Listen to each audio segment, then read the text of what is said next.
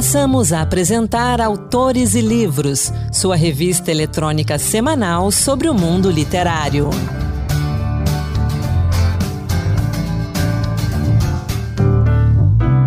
Olá, sou Anderson Mendan e a partir de agora, Autores e Livros. Hoje, programa especial comemorando os 25 anos da Rádio Senado. Seja bem-vindo ao Autores e Livros de número 200, nesta ocasião especial em que comemoramos o aniversário da Rádio Senado, que foi inaugurada em 29 de janeiro de 1997. Naquele mesmo ano, em 6 de dezembro, nasceu Autores Livros, apresentado pela professora e escritora Margarida Patriota. Então, o Autores Livros também vai comemorar 25 anos em 2022. Para celebrar esta data tão importante, hoje a gente vai voltar ao passado e relembrar algumas das primeiras entrevistas apresentadas. A gente vai ouvir novamente José Midlin, Ana Maria Machado e Lourenço Casarré. E você vai poder participar também da nossa promoção pelo aniversário da Rádio Senado. Vamos sortear quatro kits. Ao longo do programa, vou explicar o que você precisa fazer para ganhar um desses kits. Quem eram os autores e livros em destaque no ano de 1997? Para responder a essa pergunta, usamos como referência algumas das obras premiadas com Jabuti no ano de nascimento da Rádio Senado. Mesmo com o passar do tempo, as obras das nossas dicas de leituras continuam especiais. Tem livro para todo tipo de gosto. Nossa primeira dica é Esta Força Estranha, de Ana Maria Machado, publicado originalmente pela editora Ângulo. Ana Maria Machado, escritora, tradutora, professora e jornalista, ocupa a cadeira de número 1 um na Academia Brasileira de Letras. Autora de mais de 100 livros para crianças e adultos, em 1997 ela recebeu o Prêmio Jabuti na categoria Infanto Juvenil pela obra autobiográfica Esta Força Estranha. Neste livro, que teve o título inspirado na canção de mesmo nome de Caetano Veloso, Ana Maria Machado escreve com toda a força estranha da palavra a trajetória de uma leitora que se tornou autora, oferecendo aos leitores o mesmo presente que ela recebeu desde a infância: o fascínio das histórias contadas e escritas ontem, hoje e sempre. Esse livro ainda provoca admiração de muitos leitores de Ana Maria Machado, independente da idade. Muitas escolas indicam o livro para crianças de 12 a 14 anos, mas os pais e irmãos mais velhos acabam lendo junto. O livro Esta Força Estranha de Ana Maria Machado tem diversas edições publicadas ao longo dos 25 anos. É só dar uma pesquisada nas principais livrarias e sites. E a gente ouve agora um trecho de uma das primeiras entrevistas veiculadas no Autores e Livros. Aqui, Ana Maria Machado conversa com Margarida Patriota e fala um pouco de como ela escreve seus livros. A sua obra demonstra que você escreve com igual perícia, digamos, tanto para crianças muito pequenas quanto para adolescentes e adultos. Algum segredo atrás disso? É, talvez o segredo seja é que eu escrevo sem pensar especificamente em qual é o, o, leitor naquele momento. Quer dizer, a gente sempre meio que cria um, um leitor ideal enquanto está escrevendo. Mas o objetivo fundamental não é fazer chegar nada a um leitor ou a uma idade, mas é, é sim uma exploração na língua, uma aventura no enredo, com os personagens, procurando contar uma história.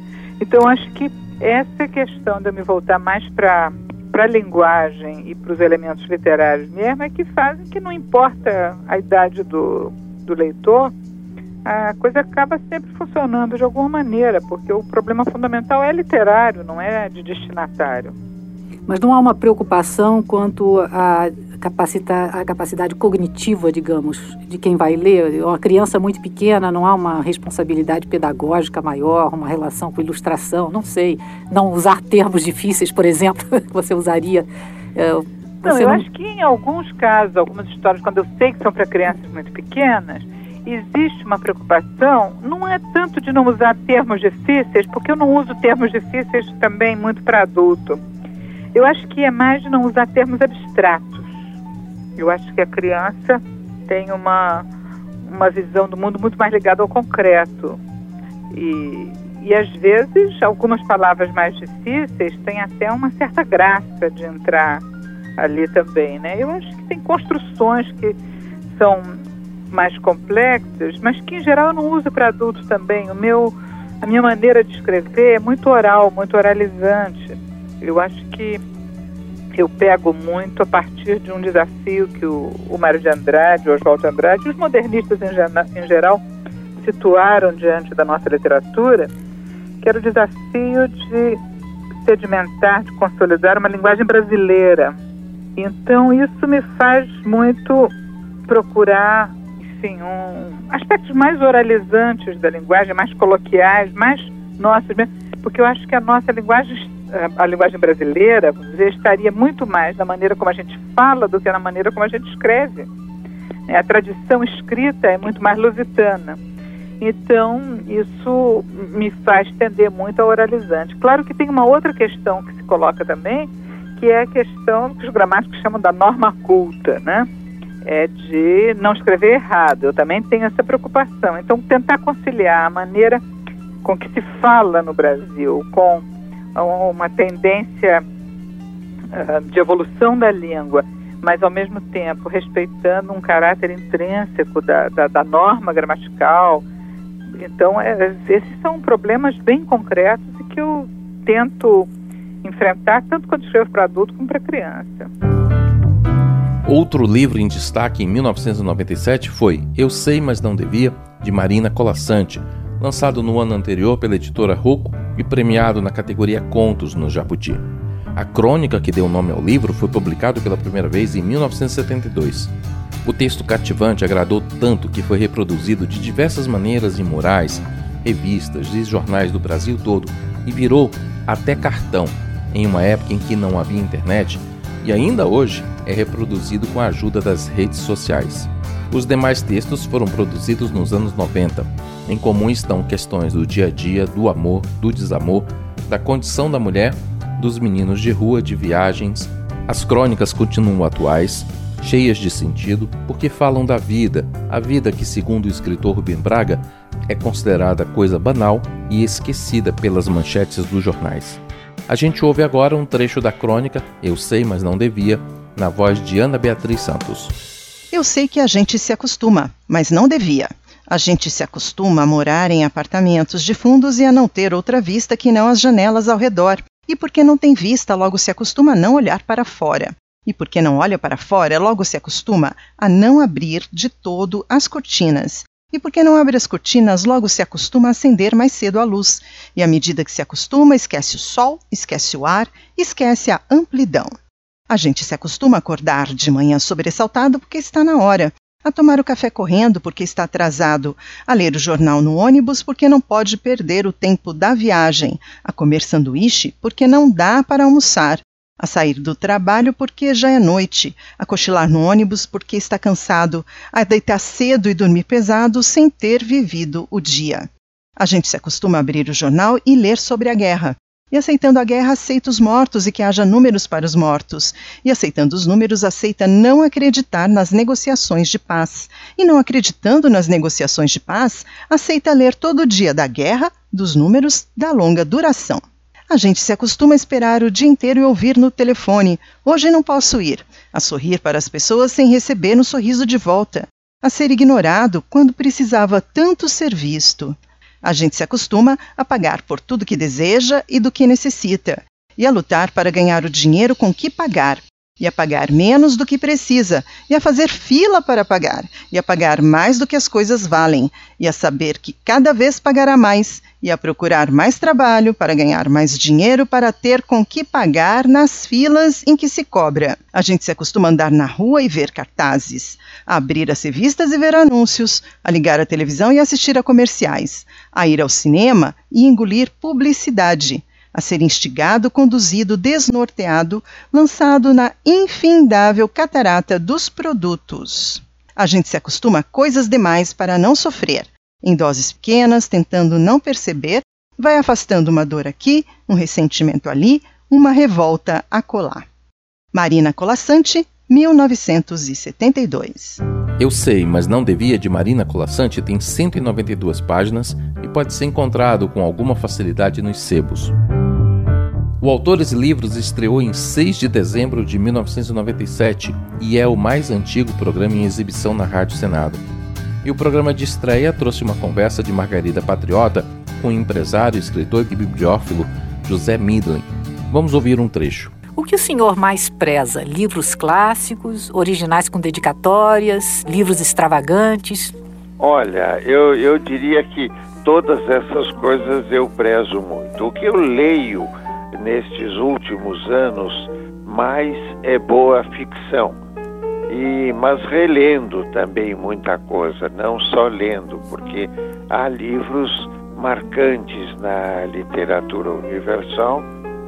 No Brasil, eh, não, há, não passa ano que eu não leia algumas coisas do Machado, sejam romances, sejam contos, crônicas. Né?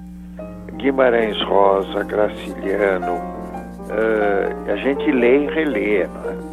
E poesia, eu gosto muito de, de poesia e em matéria de poesia no Brasil, eu acho que nós temos tido a sorte de ter coisas muito boas. Bibliófilo ama o livro em razão de seu valor intrínseco, ao passo que bibliômano junta livros preocupado com a raridade dos exemplares que adquire. Dr. Minley, o senhor se considera mais um bibliófilo ou um bibliômano? Não, eu sou mais um bibliófilo. Agora, eu costumo dizer que na compulsão que se tem de procurar livros, há inegavelmente um certo conteúdo patológico. É um tipo de, de doença é, que, em vez de fazer sentir mal, faz sentir bem. Né? Não faz mal a ninguém e, além de tudo, é incurável. Né? Agora, o bibliômano que não se preocupa com o conteúdo, esse esse já é um caso de internamento, não é? Aí já não é uma, um conteúdo patológico inocente, né? Preferia dá-los ou vendê-los? Eu preferia dar, não é? Mas só que, infelizmente, no Brasil, nós temos um problema de, de não, não encontrar instituições públicas eh, em cuja continuidade a gente possa tranquilamente acreditar. Você tem muitas instituições públicas hoje eh, funcionando bem, com gente séria eh, dirigindo, mas eh, a continuidade não é assegurada, como, por exemplo, nas grandes universidades ou bibliotecas norte-americanas, né? onde o cuidado é realmente assegurado. Então, este é um problema para mim não resolvido. O que é que vai acontecer com a biblioteca depois que eu levar a breca? Né? Mas, uh, em todo caso, uma, uma certa tranquilidade eu tenho no fato de os filhos e netos também gostarem e terem o desejo de evitar a dispersão. Mas o caminho mesmo seria formar um, um centro de estudos como instituição privada uh, que pudesse continuar através dos tempos. Em 2005, juntamente com a Universidade de São Paulo, José Midlen criou a Biblioteca Brasiliana Guides José Midlen, a BBM, para abrigar a coleção reunida ao longo de mais de 80 anos, por ele e por sua esposa. Aberta ao público em 2013, a biblioteca tem mais de 60 mil volumes. Saiba mais sobre essa biblioteca em bbm.usp.br. Autores e livros de volta hoje com um programa especial celebrando o aniversário da Rádio Senado. O aniversário é nosso, mas quem ganha presente é você. No final do programa de hoje, a gente vai trazer os detalhes da promoção que vai sortear quatro kits de livros. São vários títulos de autores nacionais, entre eles Marcelo Torres e Wilson Gurgel, Fernando Moraes, Orlando Paes Filho e vários outros. A gente fala agora de O Silêncio da Chuva, primeiro livro de ficção do carioca Luiz Alfredo Garcia Rosa, livro que recebeu o Jabuti de melhor romance de 97 e ainda o Prêmio Nestlé de Literatura. A história apresenta o primeiro caso do inspetor Espinosa, um policial que costuma refletir sobre a vida e a morte olhando o mar, sentado em um banco na Praça Mauá. Policial dedicado, Espinosa soluciona os casos a partir da análise psicológica dos criminosos, utilizando a inteligência no lugar da força, e agora está diante de uma morte misteriosa de um executivo encontrado morto com um tiro sentado ao volante do seu carro com um único tiro. É um morto de indiscutível compostura, mas isso não ajuda. Ninguém viu nada, ninguém ouviu nada. Em 2021 foi lançado o filme como uma adaptação livre da obra, na direção de Daniel Filho, roteiro de Lusa Silvestre e com o ator Lázaro Ramos no papel do detetive Espinosa. Vamos ouvir então um trechinho desse livro, mais uma vez na voz de Ana Beatriz Santos. Espinosa atravessou lentamente a rua, olhar no chão, mãos nos bolsos em direção à praça. O sol ainda brilhava forte na tarde de primavera. Procurou um banco vazio de frente para o porto, tendo às costas o velho prédio do jornal à noite. À sombra de um grande ficus, deixou as ideias surgirem anarquicamente. Poucas pessoas considerariam a Praça Mauá um lugar adequado à reflexão, exceto ele e os mendigos. No começo era visto com desconfiança, mas aos poucos eles foram se acostumando à sua presença. Nunca frequentou a praça à noite. Respeitava a metamorfose produzida pelos frequentadores do Scandinavia Night Club ou da Boate Flórida. Enquanto prestava minuciosa atenção ao movimento dos guindastes no porto, deixou o pensamento emaranhar-se livremente em sua própria trama. Formar havia tempos a ideia de que momentos de solidão eram propícios à reflexão. Sentado naquele banco, acabara por concluir que isso não se aplicava a si próprio. A forma mais comum como transcorria sua vida mental era de um fluxo semi-enlouquecido de imagens acompanhado de diálogos inteiramente fantásticos. Não se julgava capaz de uma reflexão puramente racional, o que para um policial era, no mínimo, embaraçoso. A praça, apesar de pequena e situada num dos lugares mais movimentados do Rio, era o escape ao ambiente físico da delegacia. Terça-feira não era um dia particularmente ruim, especialmente se comparado às noites de sexta-feira e aos finais de semana, quando a delegacia ficava repleta de prostitutas e punguistas da região do Porto. Essa era a sua clientela: prostitutas, punguistas, bêbados e drogados anões do submundo portuário, os grandes delitos cometidos nos escritórios do centro jamais chegavam à primeira DP. Mesmo a prostituição de luxo, que acontecia em prédios localizados a poucos metros da delegacia, ficava ao abrigo da ação policial. Assassinatos eram raros no centro da cidade. O Silêncio da Chuva, de Luiz Alfredo Garcia Rosa, publicado pela Companhia das Letras, está disponível tanto na versão impressa quanto na digital, nas livrarias, sites de venda de livros e também nos sebos. Agora, a gente ouve mais um trecho de uma das primeiras entrevistas do Autores e Livros. O escritor Lourenço Casarré explica como começou a escrever literatura infanto-juvenil. Começo a pensar muito tempo antes de colocar a ideia no papel, eh, eu começo a, a, elaborar aos poucos as histórias em pedaços, né? Até que chega num momento quando eu geralmente que eu ponho ponto final num trabalho, aí eu realmente já começo o outro. Eu me concentro num livro quando eu estou no trabalho de fechamento. Quando eu vou acabar um livro, aí realmente às vezes eu tiro, bom, agora nos próximos dois meses eu vou pôr um ponto Só final. Aquilo. E faço revisões seguidas, né? Eu estou te contando essa história, estou me lembrando o seguinte, eu, eu escrevi um livro agora que eu imaginava que eu ia escrever ele com relativa facilidade, porque era um livro que se passava no meu tempo de escola, então eu imaginei os colegas, essa coisa toda, digo, esse livro vai me vir com uma facilidade absurda. Eu fiz 12 revisões, é um livro de 150 páginas, me pareceu que era muito fácil. Agora, também tive uma experiência recente, uns dois, três anos atrás, num livro que eu imaginei que ia levar, ia ter uma certa dificuldade, e acabei escrevendo em 20 dias. Não há regra na literatura, né? E por que razão você justamente escreve para jovens e não primordialmente para adultos? Eu comecei a escrever para jovens de brincadeira, numas férias minhas, há uns 10 anos atrás. Eu tirei umas férias e, por algum motivo, não me lembro qual, não pude sair de Brasília. E eu estava com, com, os filhos muito pequenos, morava no Lago Norte. Eu, durante um mês, eu me dediquei a escrever o, o personagem, que é um delegado trapalhão, chama-se Teocar Silva da Silva. Aí, quando eu, eu acabei esse livro, esse foi colocado numa editora, aí eu comecei a perceber que é o seguinte, o mercado brasileiro de literatura, ele tem um ramo florescente, um ramo, um ramo que cresce, um ramo muito forte, vigoroso e profissional, altamente profissional, que se chama literatura infanto-juvenil. Então, eu percebi que essa área de infanto-juvenil era altamente profissionalizada. Comecei a escrever mais para essa área e ao mesmo tempo isso me começou assim a, a, me despertar o garoto que eu fui grande ledor de livros. E eu comecei a, a me interessar por tal, talvez escrever aqueles livros que eu gostaria de ter lido quando garoto, né? E eu estou muito contente com esse tipo de trabalho porque eles têm resultado e eu gosto de trabalhar na literatura infantil com humor que é uma Sim. coisa que não é muito raro na literatura é, juvenil brasileira, né? Qual é a proporção dos seus livros que, uh, em que a história se desenvolve num lugar chamado Erval Seco? Erval Seco é uma cidade é, imaginária do Rio Grande do Sul, que eu, eu, achava que era imaginária, né? Eu tinha uma irmã que morava na fronteira e eu ia seguidamente visitá-la e conheci uma cidadezinha chamada Erval, que é uma cidade absolutamente bucólica, pequena, e eu fiquei muito apaixonado pela cidade, então eu resolvi sediar esses romances ali.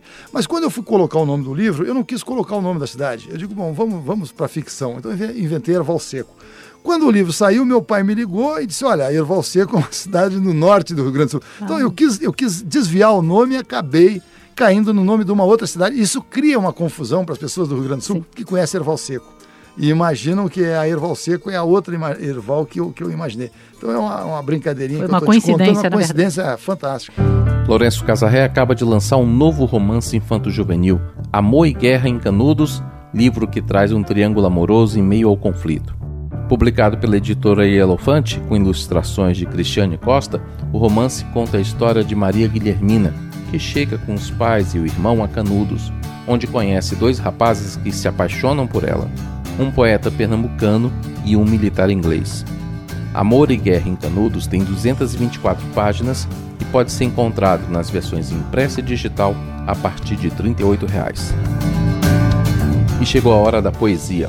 No Encantos de Versos de hoje, Marluce Ribeiro relembra a poesia de Cecília Meirelles, em oratório de Santa Maria Egipcieca. Encantos de Versos Poemas que tocam.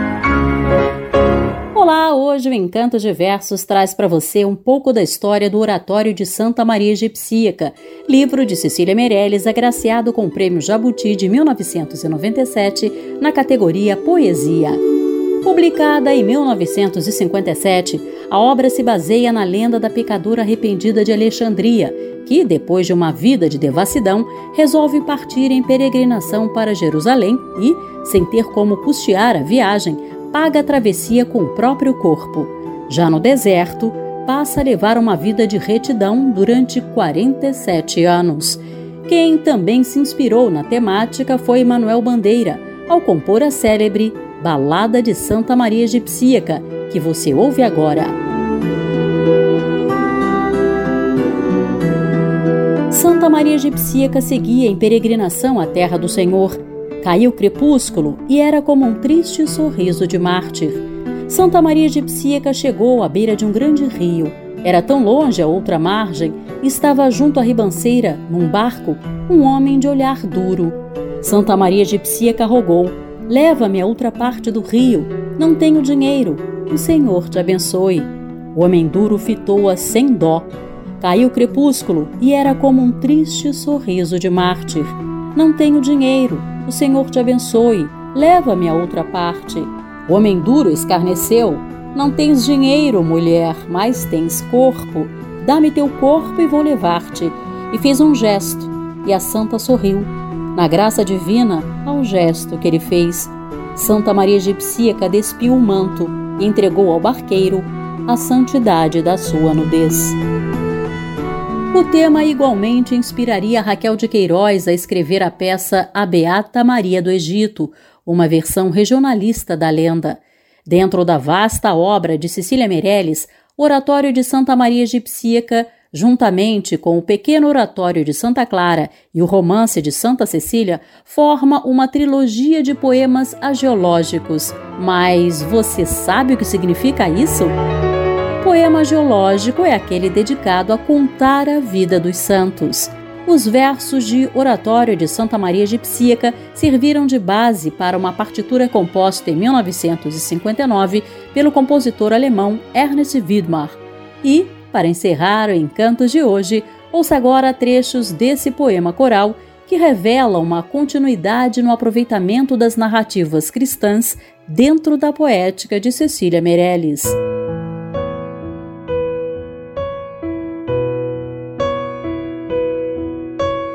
Senhor, Senhor, eu sou Maria, aquela do porto de Alexandria, que desde menina vivo dedicada a amar quem passa pela cidade. Como posso cantar para a eternidade se a minha vida é só para breves instantes? E como poderei amar a divindade se apenas mortais têm sido meus amantes? Senhor, eu não sou romeira nem peregrina. Eu sou a que fugiu de casa quando era menina, a que era tão leve, tão bela e graciosa, que nem a palmeira, que nem a brisa, que nem a rosa. Vai para este deserto que escolheste, penitente, e abre teu coração à luz do Onipotente, que desce em silêncio dos quatro horizontes.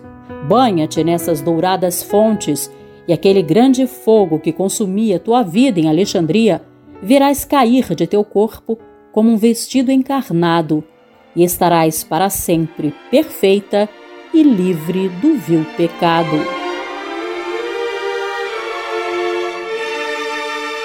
Além de presente na literatura, Maria do Egito é tema de duas óperas e episódios de sua vida estão pintados no Mosteiro de São Salvador de Ônia, na Espanha.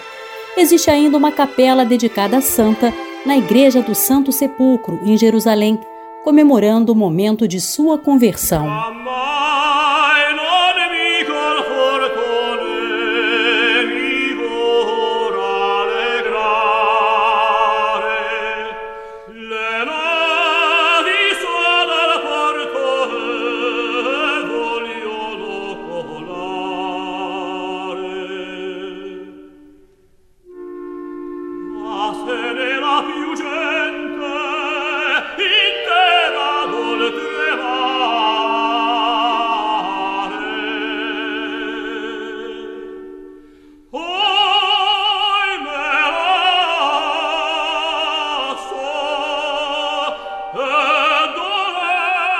Autores e Livros vai ficando por aqui, como prometi, trago agora os detalhes do nosso sorteio. Quer ganhar um dos quatro kits de livros? É muito fácil.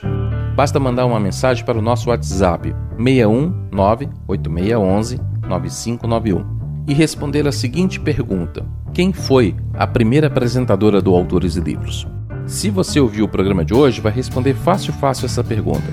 Basta ouvir de novo no nosso site senado.leg.br/rádio ou em podcast no Spotify e nas demais plataformas. Repetindo o nosso WhatsApp 61 98611 9591. Participam do sorteio todas as mensagens que chegarem até quarta-feira, 2 de fevereiro. Autores e Livros teve apresentação de Anderson Mendanha, produção de Ana Beatriz Santos e trabalhos técnicos de Josevaldo Souza. Até a próxima. Boa leitura. Acabamos de apresentar Autores e Livros, sua revista eletrônica sobre o mundo literário.